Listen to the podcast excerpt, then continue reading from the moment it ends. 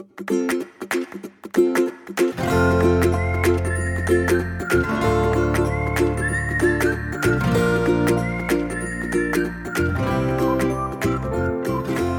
欢迎收听留学大小事，我是 Evelyn，我现在在加州的 LA，想要和大家聊一个非常重要的话题，也是很多学生呢在出国前最需要知道的资讯，那就是美国租房。很开心呢，今天邀请到了我的一个好朋友 Ben 来跟我们分享，他是一个在美国拥有十年经历的房屋中介。那我们首先呢，就请 Ben 先来自我介绍一下吧。Hello，大家好，我是 Ben，很高兴能够来到学人留学这边来跟大家分享我有关房地产的资讯。啊，我是在美国已经做了十年多了。然后的地产中介，那呃，我现在也同时间是呃一个 Pinnacle Events Investment 这个公司地产公司的呃 Vice President，很高兴能够跟大家有机会来分享，非常厉害啊，非常丰富的经验。那我们知道呢，在加州现在呢有四千万的人口，那也有许多知名的大学，那像我们都知道的有 UC 系统的，如 UCLA、Berkeley、San Diego，那私立的呢就像 Caltech、Stanford 还有 USC，那尤其是 UC 的学校总人口数量呢，其实已经大爆满，那以至于学校宿舍呢供不应求，导致很多呢我们大一新生呢就要在外面找房子。那我们今天呢就要来讲一下有关于租房跟买房的相关事项跟需要注意的事情。首先呢，我就想要先请问一下，在美国房子呢、嗯、是有分哪几种类型？在美国房子有分很多种不同的类型哦。那首先我们从小的开始讲好了。那呃，我不知道在台湾有没有一个东西叫做 studio，在美国有一种叫 studio 的房，那它是啊、呃，就是基本上就一个厅会有房。间，然后厨房可能都连在一起，然后会有一个厕所，那这是一个属于单人自己一间独立的叫 studio，我不知道中文怎么讲，对我也不知道怎么讲，对，就全部东西都在一起，然后再来就是我们就是会有 apartment，apartment 呢，呃，就是所谓的公寓嘛。那在我们 LA 这边的公寓，看在哪里，有些地方公寓可能就只有两层楼诶，那有些地方的公寓，像如果在靠近市中心一点的地方，那比如说读 U U 呃 USC 或 U UCLA 那附近的公寓，可能就是啊、呃、六层楼。甚至到十层楼以上都有可能。那那一种公寓呢？呃，通常蛮高级的，有新的有旧的。那呃，这种公寓他们就是有时候会有两个房间，或者是到三个房间，也有一个房间的。那通常不会超过三个房间啦，公寓不会那么大。然后呢，呃，整公寓里面可能会有啊、这个游泳池啊，可能会有健身房啊。那这个就是会有一些额外的费用。那呃，这个是蛮高级。然后呢，再来我们就会有所谓的叫 condo，在美国有一种 condo。那呃，condo 它的概念呢，它有有点像公寓。可是它是两层楼，有时候甚至也只有一层楼，但是它有一个情况，就是它呃左右两边至少会有一边的墙壁是跟隔壁连在一起，所以在美国呃我们可能用中文说的话，有所谓叫联排联排的房子啊叫 condo，台湾很多房子都是连在一起的，就是你的墙壁隔壁应该会有另外一一栋人，除非你是住在可能中南部那边，可能就比较地比较多，那可能就会有那种独栋。那最后我们就是要讲到独栋了，这种独栋呢，就是在美国叫 single family single。Family home，那像这样的话，就是你的左右一定会有一个 fence，你可能会有前院，可能会有后院，那你不会有任何一面墙是跟隔壁的房子连在一起，所以你不用担心到隔壁邻居会不会啊、呃，比如说学生在可能看电影啊，或者是玩游戏的时候，会不会吵到隔壁邻居这样子，嗯，就不用担心这个方面的问题。那我知道在住在台湾就很常会需要担心这个问题，因为你住在公寓，对不对？或者是你住在啊、呃，就是隔壁有邻居的房子的时候，一定就是有可能会吵到隔壁邻居啊，然后晚上太。晚的时候，你就可能尽量不要喧哗，或者是走路太大声啊，对不对？那你可能家里面有宠物的话，你也不希望就是宠物一直叫啊这些的。对，嗯、那在美国就是有分这几种啊，就是看你的需要。对，那像在呃，像我们在呃 website 找房子的时候呢，就常常我们会看到就是有 one B one B 啊，two B two B，那这个是什么？你可以跟啊、嗯、大家分享一下。OK，one B one B 这个 B 呢，第一个 B 是指的是 bedroom，bedroom 就是呃房间，然后呃第二个 B 指的是 bathroom，就是。厕所、浴室，对，所以 one B one B 就是一房一浴，那 two B two B 就是两房两浴，或是两房一浴。他还会写说 two B，然后呃 one and one and half B，对，对，OK，那一个 B 呃就是后我们讲后面的那个 bathroom，就是为什么会有一点五个厕所呢？浴室呢？那就是代表说有一个浴室它是半浴，半浴的意思就是它没有洗澡的，只有厕所。那有比如说有一些房子，有些 condo 啊，或者是呃 apartment，他们有两个房间，通常这个情况是在有两层楼以上的房子，嗯哼，就会有这样的设计。比如说一楼是没有任何房间的，一楼只有厨房嘛，有客厅。然后那那个一楼既然没有房间，就不需要洗澡啊，所以就不会有浴室这个。这个东西。但是客人来、朋友来的时候，你在一楼的时候总要上厕所，所以会有一个马桶，会有一个洗手台，就这样子而已。那它不会有浴室，不会有淋浴，也不会有泡澡，没有浴缸都没有。对，所以这个就是半浴，只有上厕所跟洗手这样。嗯哼，好。那像我们很多学生呢，就是他们在收到录取通知之后呢，他们就会开始来找房子。你有什么建议，或者是你知道通常学生们都是透过哪里去找到房子吗？对，首先呢，大部分呃，我知道我们学员这边也有在提供啊、呃、一些帮学生啊、呃、代理找房子的这个服务。租房。那学生如果想要自己来找房子的话，其实有一些网站可以去看。那比如说 rents.com 啊、呃、R E N T.com，然后还有另外一个就是 apartments.com，就是 apartment 嘛，那自己去找啊，怎么怎么拼？OK，apartments.com，还有一个就是 Zillow.com，Z I L L O W.com，这个这个也可以在上面找到一些租房的资讯。对，那学生可以在这上面看看好房子之后，然后可以透过朋友或者是如果有认识的人，或者是甚至发给你认识的呃地产中介，请他帮你看说，哎，这个房子适不适合我？那我相信一个专业的呃地产中介，他就告诉你说，这附近环境好不好啊？尤其是附近的周遭的呃区域安全性啊，因为我们也知道之前 USC 也发生一些附近也发生一些抢劫啊，一些枪案这种的，要看一下某些区域其实比较不安全的，某些区域比较安全。那一个呃比较有经验的地产中介就会告诉你这个地方适不适合。那有些人是不是也会透过像 Facebook 啊？像我们在美国啊，就是呃你也可以加入在 Face 脸书上面找一些啊、比如说南加台呃台湾人在南加这样子一个啊网啊脸书版，然后你可以加入进去，然后询问哎有没有人要租房子啊，或者是在呃脸书上面就寻找，比如说啊台啊南加华人版啊，或者什么，基本上就可以查到一些呃一些版，然后你可以加入里面这些社群里面，然后你就可以询问说有没有附近有没有房子，甚至有一些人他是 single family house，他们后面会有一个，他们又另外加盖了一个后屋，那可能通常就是一房或者是一房一浴，或者是两房两浴这样子的一个小小，不会通常不会太大，但至少是独立进出的，然后可以停车，对，因为在 LA 真的是没有车，真的是没有等于没有脚吼，对，所以你会需要有停车的地方，对，那这样子的话也可以，但是通常不太容易找得到，就是因为很多人都想要找这种房子，然后它租金也相对便宜一点，但是就比较不太容易找到，所以可能就在网络上要花时间去找一下。对，这个估计 website 很难找到，可能都是要透过亲朋好友，或者就是真的是透过 Facebook。对，最好是有朋友在 LA 能够帮你去看一眼，因为有时候这样子的房子你也不知道啊，之前住的人是什么样的人，有可能会弄得很乱啊。很脏啊！等去等你现场去看的时候，发现哦，我完全没办法接受。哎，那我蛮好奇的是，那像是在呃后屋，我感觉听到比较多都是华人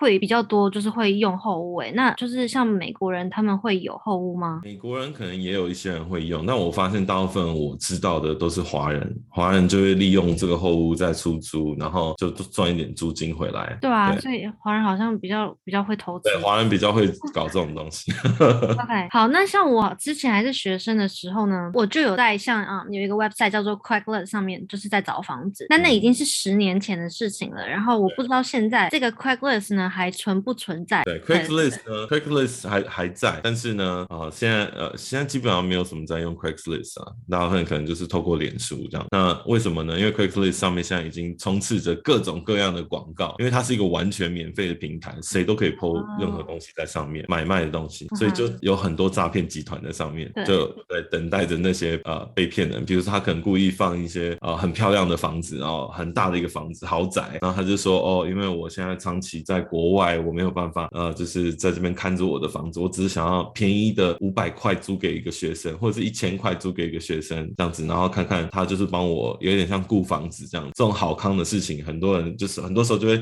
吸引啊学生，哇，这么棒的一个豪宅，有游泳池，有一大前院、大后院，还有游泳池，那哇，才一千块，这么便宜。或者一千五，一本两千块都算很便宜。那可能他们就会上当受骗。那为他怎么骗你呢？就是骗你的押金，就是他说哦，你来看啊，然后看完之后，然后就你说，或者是说哦，那你先给一个押金，我才能来看，因为太多人想要租我这个房子了，所以我指那些真的有呃有这个诚心诚意想要来看房子的人，对我才会给他们看。那你先付一些押金，那有些人就会上当受骗，所以我实在不建议用 Craigslist。可是你要注意哦，even 连 Zillow 啊，even Apartments.com 啊，还有刚刚讲的。Rent.com 都有可能会有假的 listing，都有可能有有出呃，就是呃这种诈骗的情况发生。所以说我实在非常的建议你还是需要找一个专业的中介，或者是当地你在美国有认识有亲戚或朋友，他们能够去帮你呃 filter，帮你看一下说这个到底是真的还是假的。最好就是要实地的去请这边当地的朋友或者是中介去帮你看一眼，确认这个房子是真的存在。而且通常出租的人他们有没有执照？如果他们是只是屋主自己出租的话，那有一个中介 info 其实可以帮助你省掉很多麻烦，因为中介呢会帮你签合合法的文件，就是租约。那一旦有出现纠纷的时候，我们就按着租约走。因为像我们很多学生，其实他们找房子都是因为他们还在台湾，他们还没出来，他们也看不到。那我就有遇过，就是有学生来跟我讲说，他们就是嗯，他自己联络到了房东，然后呢，房东那就是问他要了押金，那他可能要了押金之后，他就给他这个房子，那他就给了，那学生呢也真的就给了这个押，那就再也联络不到这个人。所以就是真的很多 website 上面说啊。嗯诈骗的案例，那我相信你在做这一行，在做这一行，应该你也遇到超多人，就是跟你说过，就是租房啊被诈骗啊，然后啊，嗯、对，应该很多很夸张的行为，或者是很多对、啊、租房子，甚至有人买房子都有可能押金被诈骗。像我身边就有朋友就是这样子，在买房子的时候，他们没有找任何的中介就被骗了。然后就被骗了大概几万块钱美金哦，还不是台币哦，这样子。那租房的也有听说过，就是有些人付了押金，哎，结果再回来之后，所有东西都很呃，看房子的时候他们也看到了，然后他们他们也看到了房子，但是还是被骗了。对，他们看到了房子，然后进去了，然后看完了那个房子之后呢，呃，结果就当天就哦，我很喜欢这房子，然后我现在就可以交押啊，他就说，那你现在就交押金的话，我就可以租给你，然后就交了押金，然后之后就再也没下文了。然后之后他有一天去敲门，然后。哦，透过人去找，结果发现那个屋主其实长期不在美国，那个房子其实就是一个空屋，他其实是被闯空门，然后那个闯空门的人装成一个呃 listing 房东。对，装成房东，然后放打广告上去，然后结果呃就到处去骗，而且不止这个学生被骗，很多人都被骗了，很多租房子的人都被骗，所以那个人就拿了一堆押金，然后就跑了，可能就一两万块这样就跑了。哇，对啊，然后到最后这些人都没办法，他们也找不到那个人，他们根本不不知道那个人是谁，对吧？因为也没有留下任何的资料。对，真的很多很多的诈骗，所以很多学生呢真的是非常需要注意一下，就是在租房这个方面上的事情。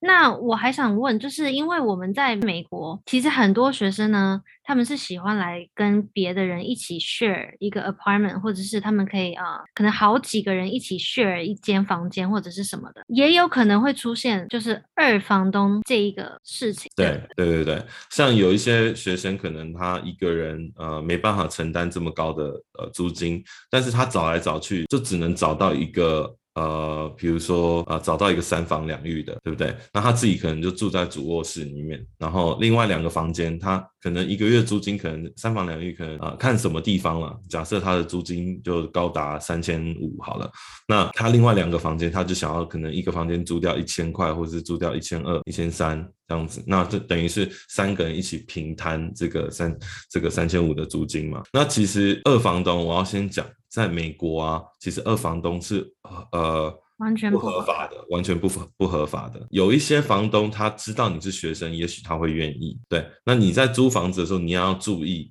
就是说，哎，刚好比如说有人在啊脸书上啊版里面放出一个广告说，哎，我有个房间要租租啊啊六百块七百块，有谁要来租这样子？你也要注意，就是说他有可能就是二房东，他有可能他自己租下那个两房一浴的。呃，房子房间之后，他把一个房间出租掉，这样子等于是跟他一起找，就是找人一起来分摊这个房租啦。那你要小心的是，一旦比如说房东跟之前的那个二房东发生了任何纠纷的时候，那有可能你会跟着一起被赶出去。对，那你可能才刚搬进去不久，你就要搬家了，你又要再找地方住，有可能还会被警察抓。哦，有可能，有可能会被警察就是赶出去这样子。那我必须要说这个。二房东呢，其实在美国发生这件事情其实非常普遍。那我真的是遇到很多的学生呢，嗯、就是有来跟我说过，就是他们就是遇到了二房东，然后他们在嗯在租房的时候，在住房子这的这段期间呢，真的是遇到很多很多的问题。可是他没有办法去跟任任何人说，他们也他也不可能联络到房东，因为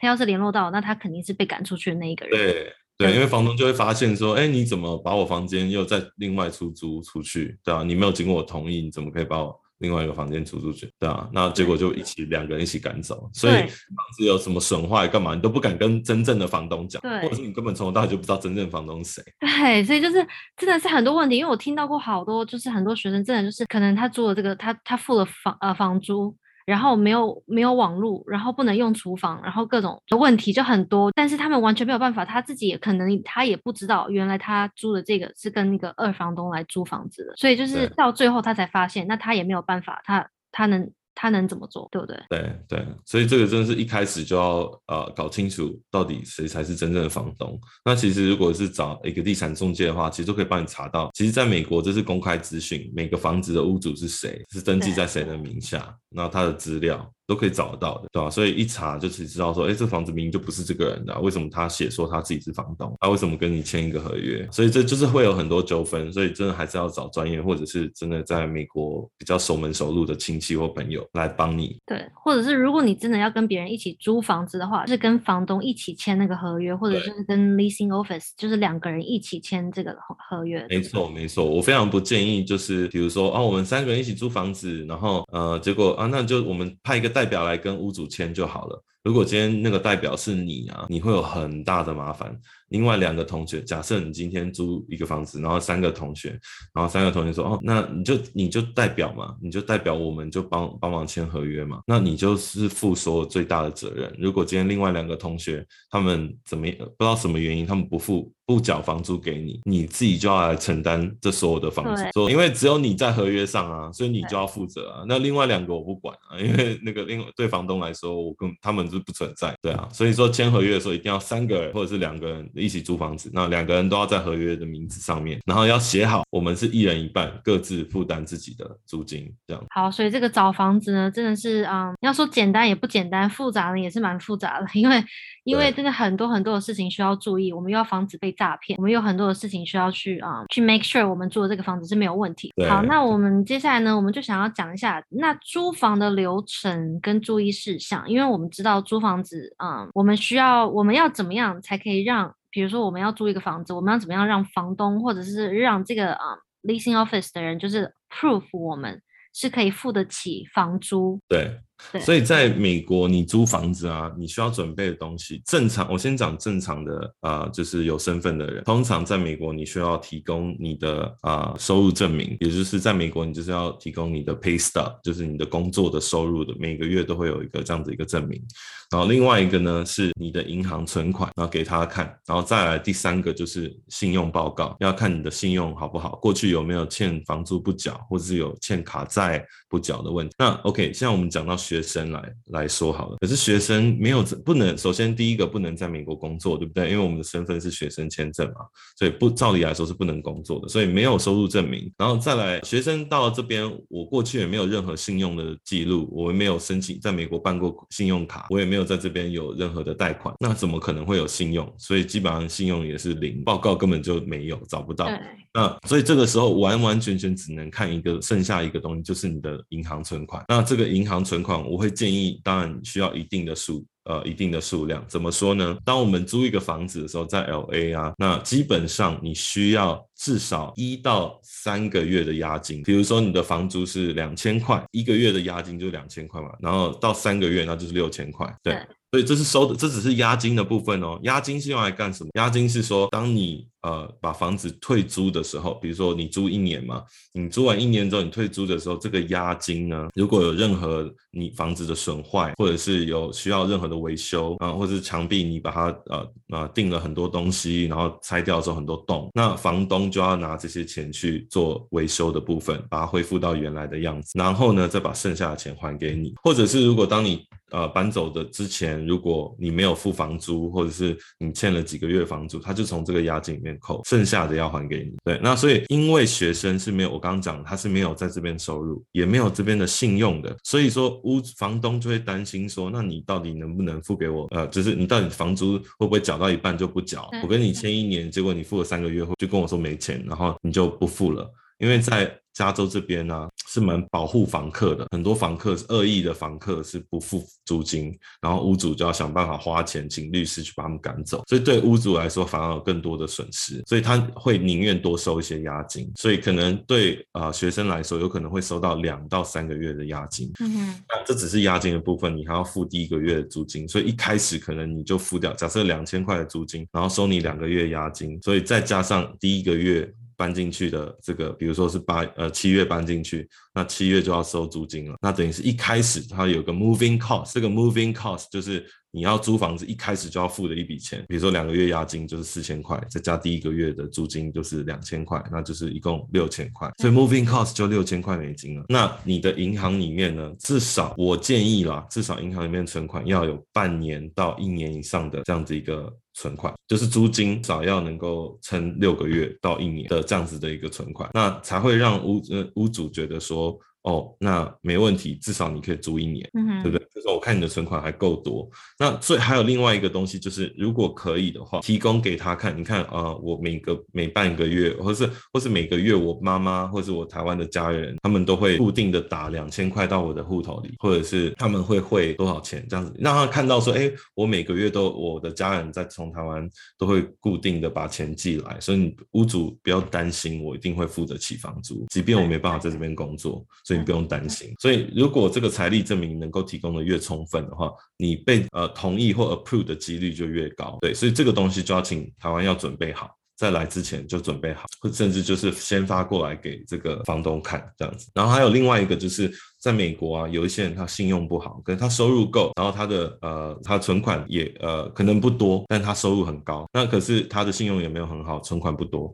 那怎么办？很多时候就会用一个叫 co-signer，就是所谓的担保人。对，担保人就是说可能找一个他的亲戚，然后帮他做担保，说就算今天我付不出金租金的话，这个担保人同意，他也要签名这个合在合约上面，说同意说如果他。付不出来，我来付。对，这就是担保人。担保人呢，很你就很多同学就会想说，那我可以让我妈爸爸妈妈来做担保人啊？没错，但是你因为爸爸妈妈可能不是台湾，他们是不是美国的身份？他们是在台湾的公民，并没有在美国有任何的身份，所以他们没办法做你的担保人。嗯哼。你可能要找美国这边认识的亲戚或朋友来做担保人，对。但是刚刚又讲到担保人这个东西，在美国因为是一个很法治的国家，所以很多人不太敢乱当别人的担保人，对，除非是真的非常信任、非常信任的亲戚或朋友，对。那这也是一个方法，你可以找一个担保人，如果你的存款不够多的话，那担保人需要提供。也要提供他的资料，要提供他在这边的收入证明啊，他的存款啊这些资料，而不是说哦，我只签个名就可以当担保人，因为屋主也会看这个担保人他的财力够不够。结果他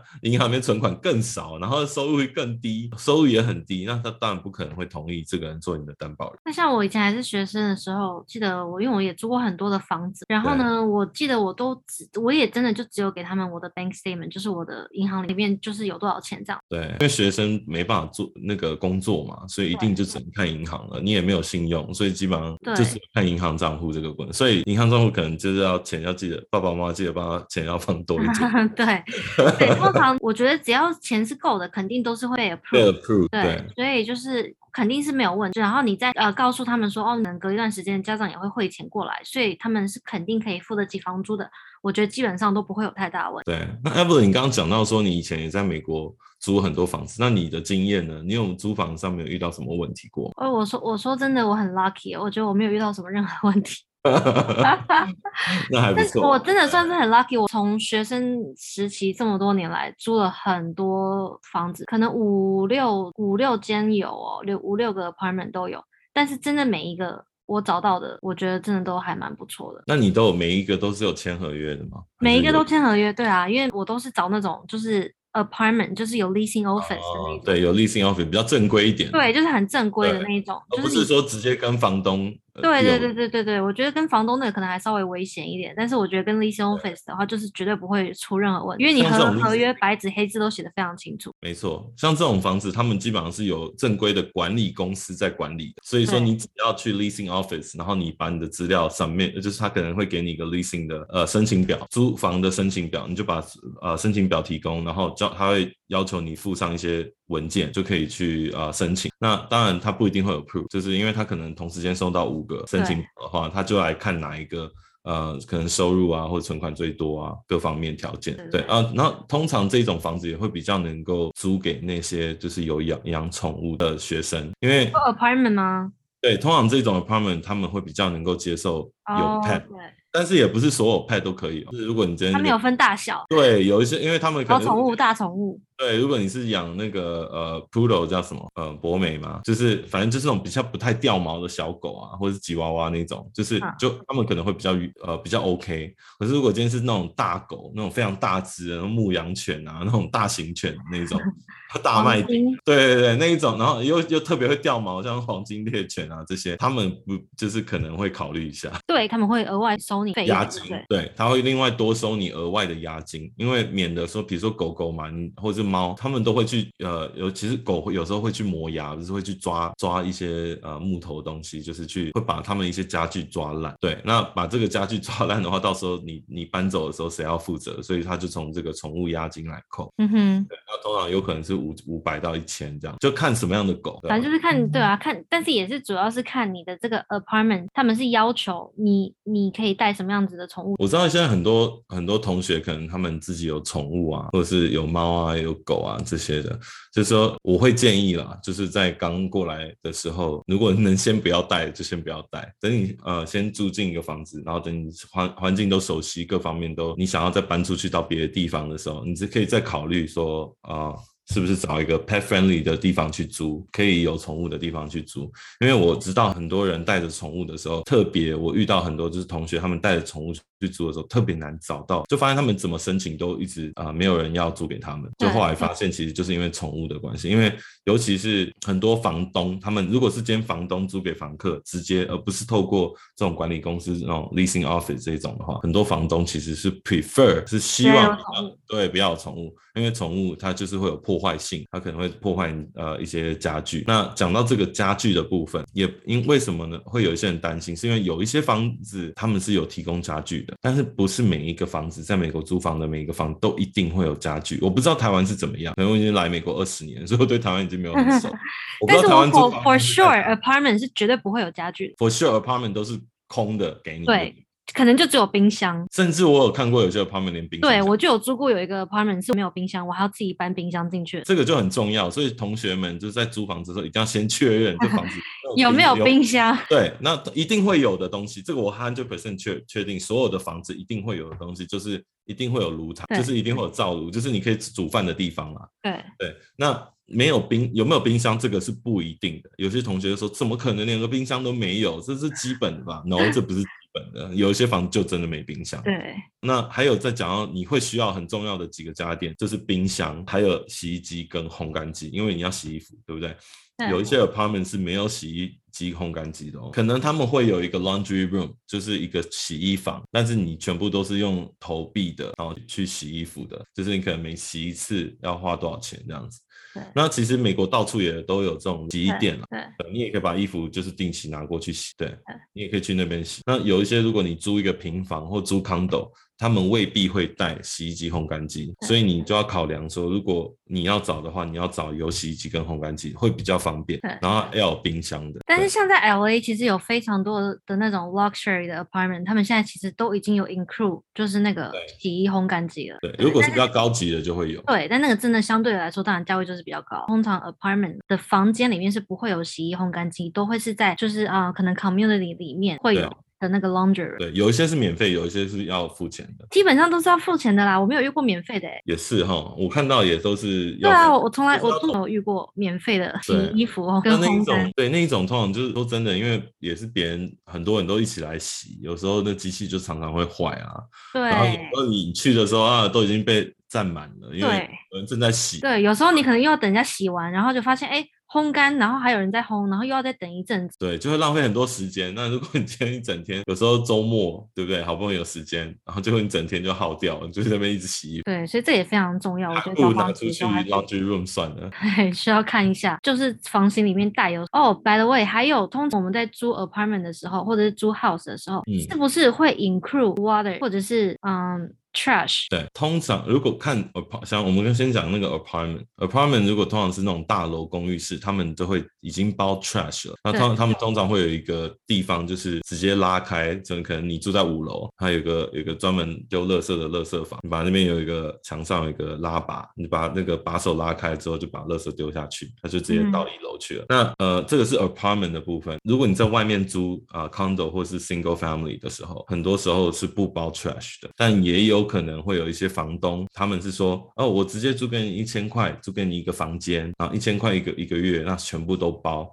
包水啊、电啊、网络啊。所有的东西都包，那当然有可能这些房东阿姨她的网络其实慢的跟慢的不行，这样，那对她来说没差，因为她就可能上上 line 就好，对不对？或看看新闻而已。可是对你的网速可能就不够，对，对，就是要看这些东西都要去那边去实地的检查一下，看看网络多快，然后还有包含什么这样？对，这些东西都是不一定的，所以我们刚刚讲很多东西要去注意，就说我你去租房子的时候有没有包水电瓦斯，有没有包垃圾，有没有包网络，这些都要问。网络是肯定不会包的啦。也有哦，有一些你如果租一个房间，他就是可能或者是租一个后屋，有一些房东阿姨就直接全包。哦，对对对对。对，我记得你也住过 Temple City 的一个后屋，那那边好像是全包，对不对？对啊，全包，我很 lucky 啊，遇到一个很好的。对，这种就是可遇不可求，可遇不可求。对，真的。但是基本上是不会包含电，呃，对，大部分都不会包水电瓦斯这些东西。那有一些 condo，有些老一点的 condo，他们会包水，因为呃有些 condo 他们是有管理费的。那屋主在付这个管理费的时候，已经把水缴掉了。对，像我租的 apartment 里面，基本上也都是有包水。对，